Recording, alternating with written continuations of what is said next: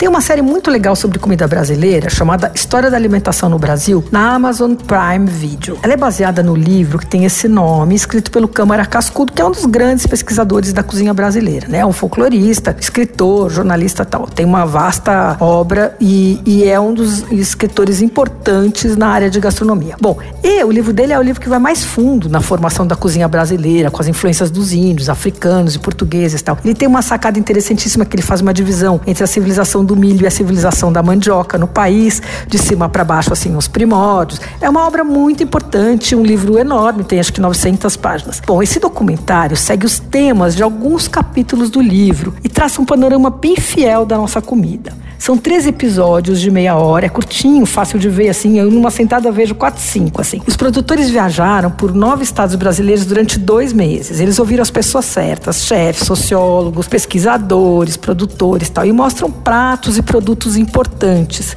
é uma série gostosa de ver.